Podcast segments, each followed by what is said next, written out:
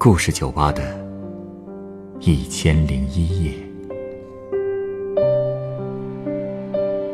本节目由北京人民广播电台故事广播与凤凰网有故事的人频道联合制作。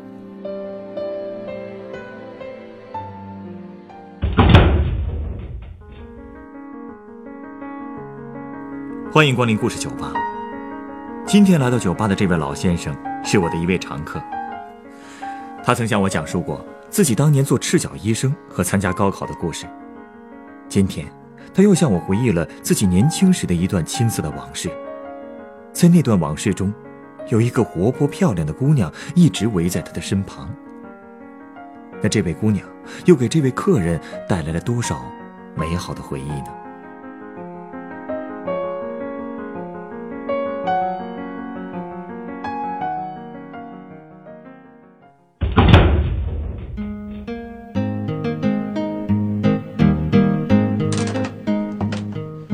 小伙子，我又来了。哟，老先生，好久不见了！哎，快请坐，快请坐。谢谢谢谢。最近生意不错吧？呃，托您的福，生意还不错。来来来，您喝点热水啊。哎，好，谢谢。哎呀，这这么冷的天儿，时间也不早了，怎么还出来啊？您可得多注意保暖啊。哦，没事儿，我家就在附近，平时吃完晚饭。也喜欢出来溜达溜达啊！不都说，呃，饭后百步走，活到九十九吗？啊，对对对，有道理。呃，主要是刚才吃晚饭呢，嗯，我那个小孙子跟我聊了一个事儿哟。他说他经常和一个男生在一块玩最近他们班有个女生，也不知道怎么的，呃，就喜欢凑他们俩的热闹，总黏着他们俩。我就说，那是因为他喜欢跟你们玩呗。可我孙子说了，他听别的同学说，这个女生肯定是因为喜欢他，呃，或者另一个男孩啊，才这样的。可是到底喜欢谁呢？他们俩谁也不好意思问呢。他就问我该怎么办。别看这年纪不大。这事儿搞得好像还挺复杂的，哎，那您这孙子是不是喜欢那个女生啊？哎，我也是这么问他呀，哎，他还挺不好意思的，说还行吧，啊哈，我说还行，那就啊这么处着呗，哎，什么话要是挑明了也没意思了，是不是？嗯。要真问清楚喜欢谁了，那你和你那男同学之间不就是更尴尬了吗？啊，说的也是。他觉得，哎，分析的挺有道理。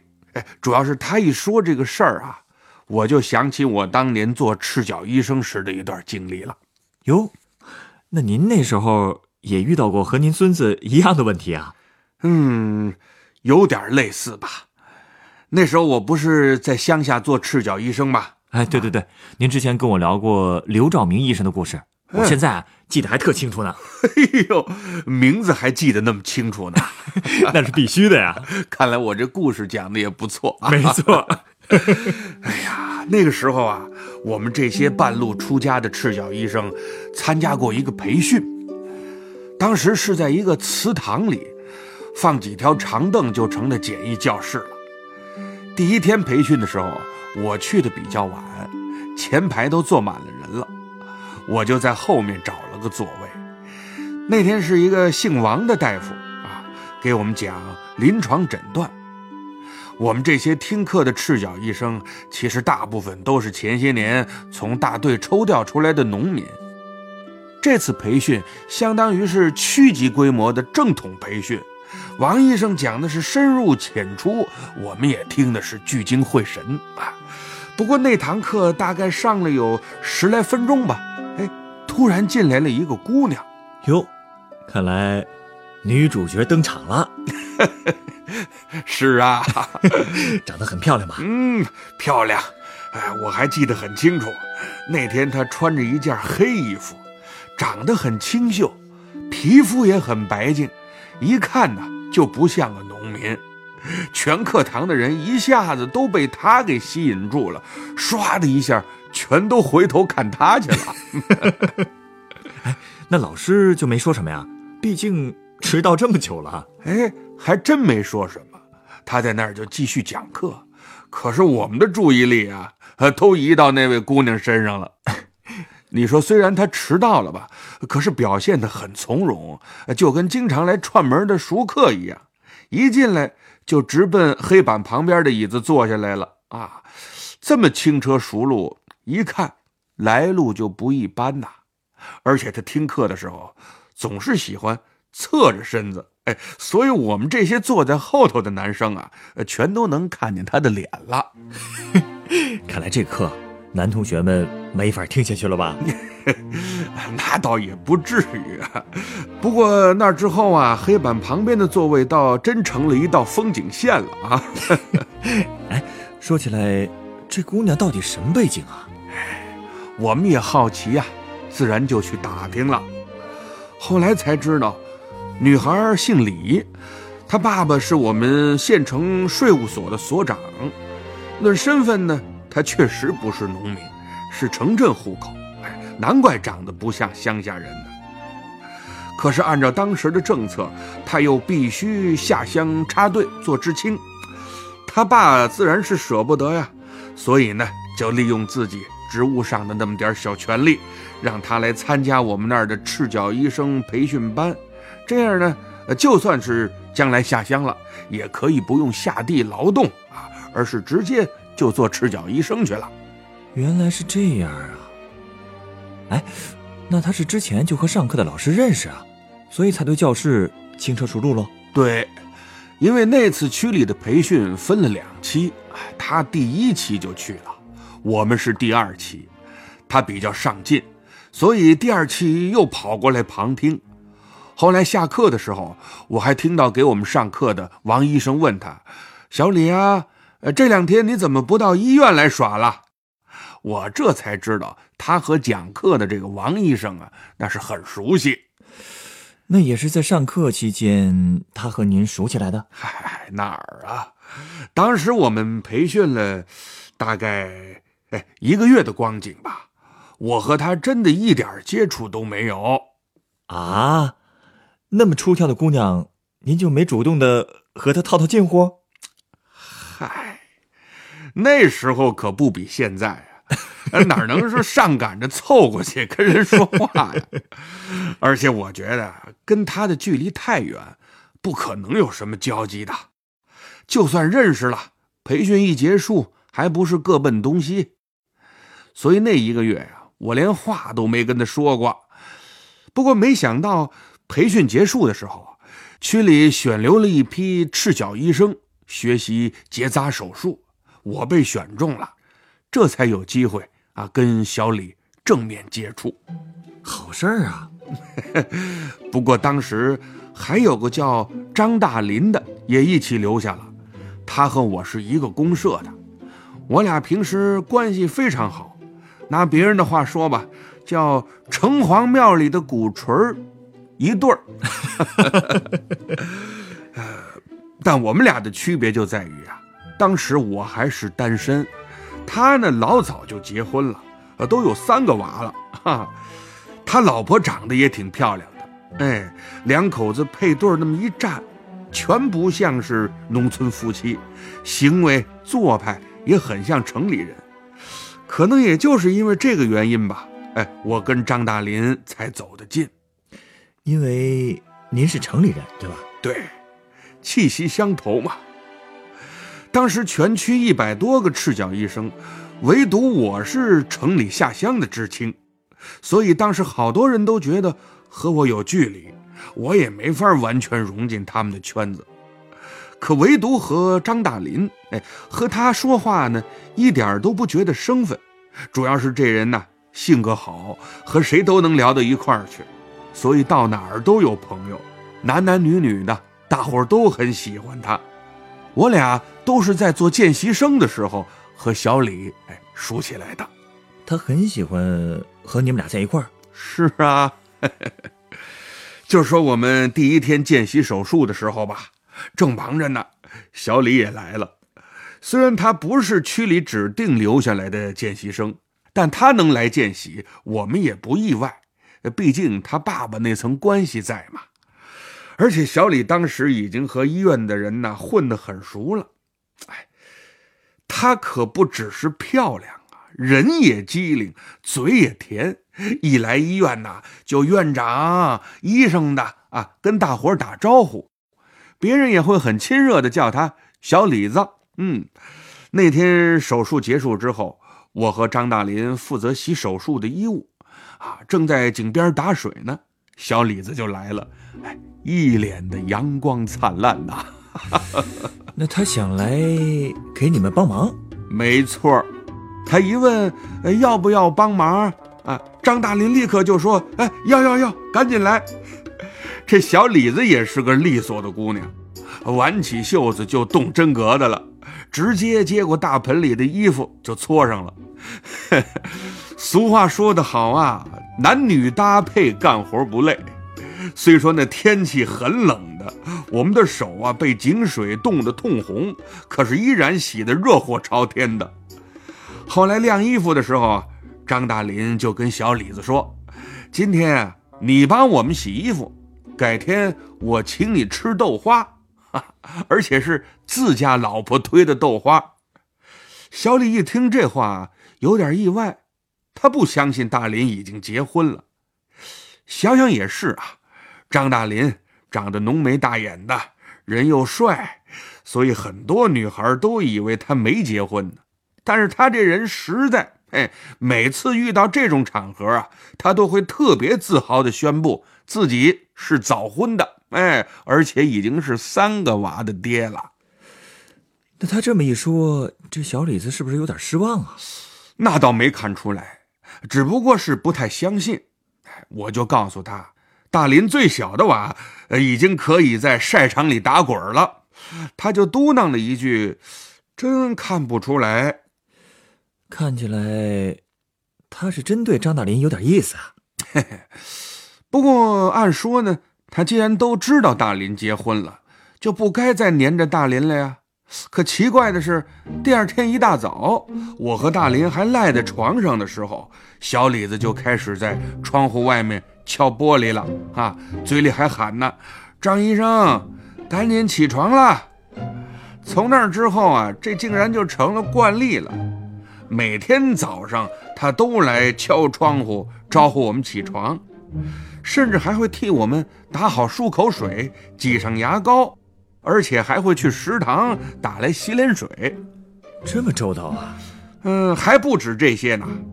等我们洗漱完了，小李子还会把买好的早饭给我们送到寝室里。哎，他就那么看着我们俩吃早饭，然后笑嘻嘻的跟我们俩聊天儿。呃，这个殷勤的有点过了吧？我 我们也觉得有点不好意思。你说人家一个姑娘家的啊，天天帮两个大男人打水买饭。这算是什么呀？啊！可是无论我们怎么说，他还是坚持每天来。后来我们也习惯了啊，也就任由他去张罗。后来大家是越来越熟，张大林也兑现了承诺，请小李子去他们家吃豆花。当时一起去的除了我，还有手术队的另外两位赤脚医生。哎，那天正好赶上也是大林他老婆的生日。所以，我们五个人就先陪他们两口子去赶集、买东西，啊，热闹热闹嘛。回去之后啊，大家就在大林家吃手工磨制的豆花。哎呦，那个味儿啊，嘿，好吃到没法形容啊！嚯，说的我都馋了。现在哪能吃到那个味儿啊？哎呀，说起大林他老婆呀，那是真贤惠。忙上忙下的，哎，还特地做了一大盘凉拌白肉。哎，你这年龄啊，没赶上那个时代，那时候能吃上肉那是很难得的呀。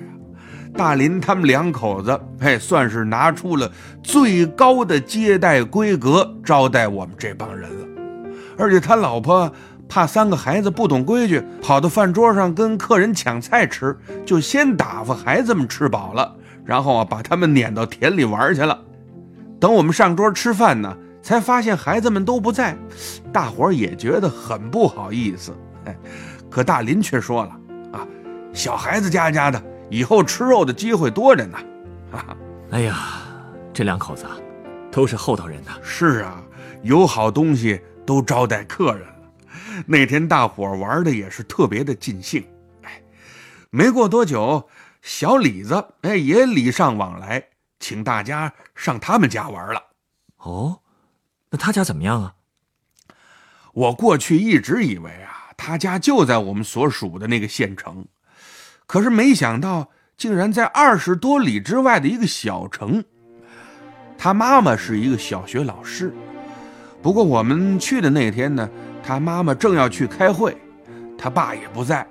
小李子倒是放开了，亲自下厨，哎，招待我们吃了一顿特别丰盛的午餐。哟。这小李子手艺这么好啊！可不，当时我想啊，这咱也不能落后啊。那天返回的路上，我就带大伙去了我妹妹家，哎，因为正好顺路嘛。不过因为没有事先打好招呼，所以来不及准备什么。我妹妹啊，就去买了点锅盔啊。我们用自己腌制的大头菜，做了一顿当地的名小吃。大头菜加锅盔，哈哈，来招待大家。嚯，听着就香啊！我告诉你啊，不只是香啊，而且我妹妹他们家临着河边那个楼过去曾经是个茶楼，所以啊，推窗一望，那真可谓是绿野青山，江流脉脉呀。大伙儿边吃边赏风景，好不自在。中间啊，我妹还偷偷的问我呢：“哎，哥，那个穿黑衣服的姑娘，是不是和你啊处对象呢？”哎，我害臊啊，赶紧就说：“没有，没有。”其实也真是没有啊。她还挺惋惜的呢，说：“人这么漂亮，呃，不处可真是可惜了。” 不过我当时啊，的确对小李子真没什么过多的想法。不过。您妹妹之所以猜测您和小李子在处对象，看来当时啊，你们走的也挺近的吧？我不是说了吗？我和大林呐，他都走的挺近的，而且我感觉呀，他还是更喜欢大林。不过可能就是因为我们走的太近了，很容易让人误会啊。呃，后来发生什么事了吗？后来呢？按规矩啊，应该是到另外两位赤脚医生家做客的。哎，呃，大家轮着来嘛。可是还没等到去呢，小李子忽然就不告而别了啊！哎，从那以后啊，就再也没有熟悉的声音在窗户外面招呼我们起床喽。一开始我和大林还有点不习惯，不知不觉的。我们好像都已经依赖上小李子了，但他到底为什么走呢？我们俩也不好去公开打听。后来有一天下午，大林实在是憋不住了，就在走廊里自言自语：“这小李跑哪儿去了呢？”当然了，也 也没人理他。他就开始啊四处打听。我本来觉得这件事情挺蹊跷的，哎，就别让他嚷嚷了。可是他却不管不顾，啊，还要拉着我出去找人。我们正说着呢，给我们上中医内科课的周医生来了。他瞪了我们一眼，特别严肃地跟我们吼了一句：“小李他父亲生气了，说你们诱惑他们家姑娘。”啊，这都什么情况啊？我们也是听得莫名其妙啊，我们就赶紧跟周医生解释说，根本没这回事儿。可是周医生却指着我的鼻子说：“还说没有，说的就是你啊！迷得人家姑娘五迷三道的，天天啊替你们打水买饭。”他指着您，你说说，这不是天大的冤枉吗？而且小李子每次来敲窗户，喊的全是张医生起床了。嘿，喊大林，那他跟我有什么关系啊？我顶多就是跟着一块。沾点光，可是无论我怎么解释也没用。事实已经摆在那儿了，估计是小李子把真心话跟他爸说了吧，所以让老爷子生气了。哎呀，晚上我躺在床上啊，还是一肚子牢骚。嘿，这张大林却笑得特别开心，还说什么：“嘿，我怎么就没看出来呀？” 哎，其实就是到现在，我也没看出来他喜欢的是我呀。看起来啊，这还真成了千古谜案了呀。哎呀，这女孩的心思你别猜，这句歌词说的真是有道理。哎，老先生，您稍等啊，我要为您调一杯鸡尾酒。啊，好。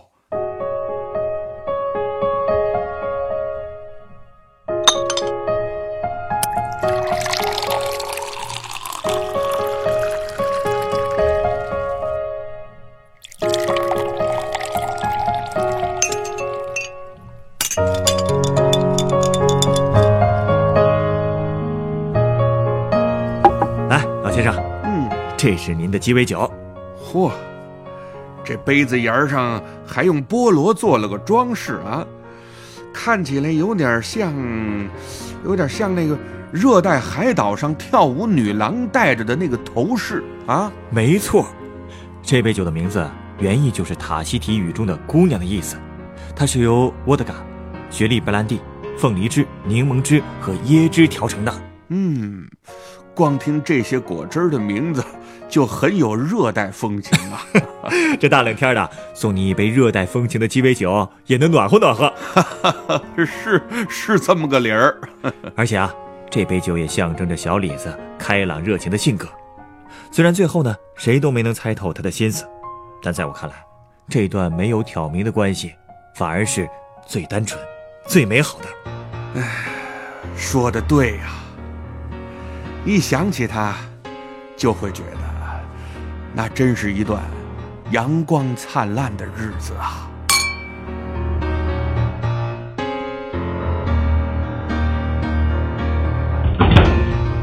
本故事选自凤凰网有故事的人独家签约作品。